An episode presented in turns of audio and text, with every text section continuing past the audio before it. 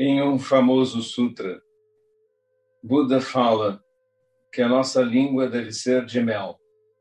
Isso queria dizer, na Índia antiga, que as nossas palavras devem ser doces e que devemos tentar mudar os acontecimentos sem nominar, sem assumir posições tão duras seja impossível que aqueles que agem errado voltem atrás.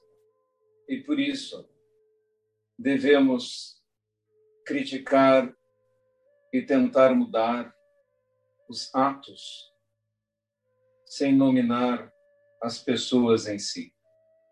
Mesmo em família é assim que devemos agir. Quando temos um filho, por exemplo, devemos repreender seu ato e não dizer a ele você é assim, você é assado. Porque as pessoas têm todo o tempo a possibilidade de mudança. Por que praticamos em zazen e recebemos a instrução de não julgar nossos pensamentos, nem a nós mesmos, nem a nossos companheiros, durante a prática do zazen?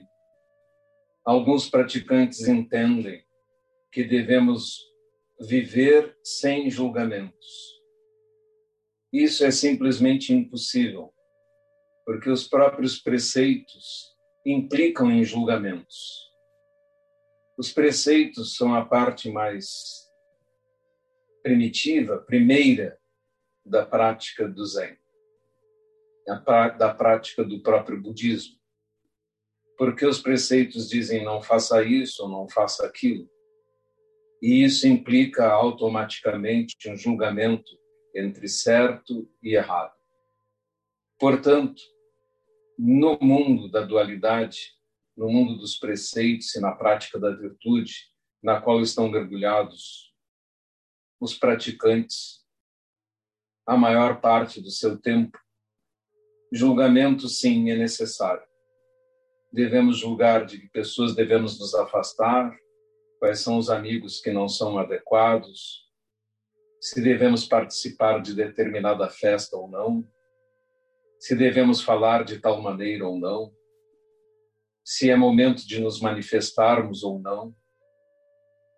E, portanto, neste mundo dual, temos que agir com esse discernimento. Às vezes seremos confrontados com o problema de se nos manifestarmos seremos criticados pelo que dissermos.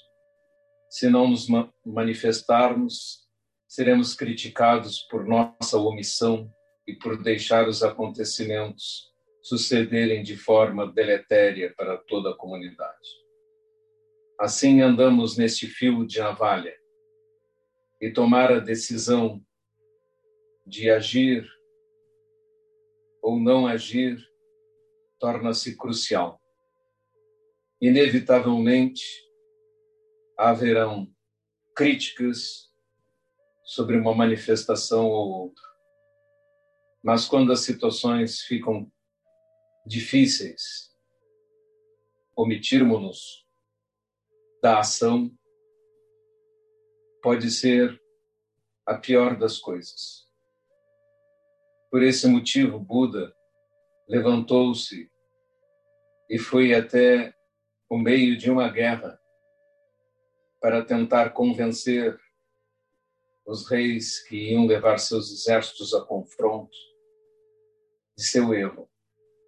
E foi lá e os criticou e conseguiu impedir o conflito. Mais tarde, tudo se repetiu e ele não conseguiu mais impedir. Em ambas as ocasiões, ele tomou uma iniciativa.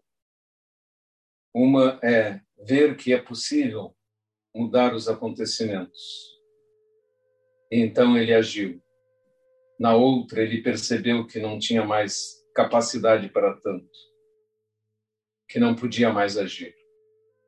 Imitar o caminho de Buda é extremamente difícil. Cabe a nós, praticantes, agirmos da melhor maneira possível tomando decisões de falar quando necessário e não falar quando for impossível mudar os acontecimentos, assim como fez Buda.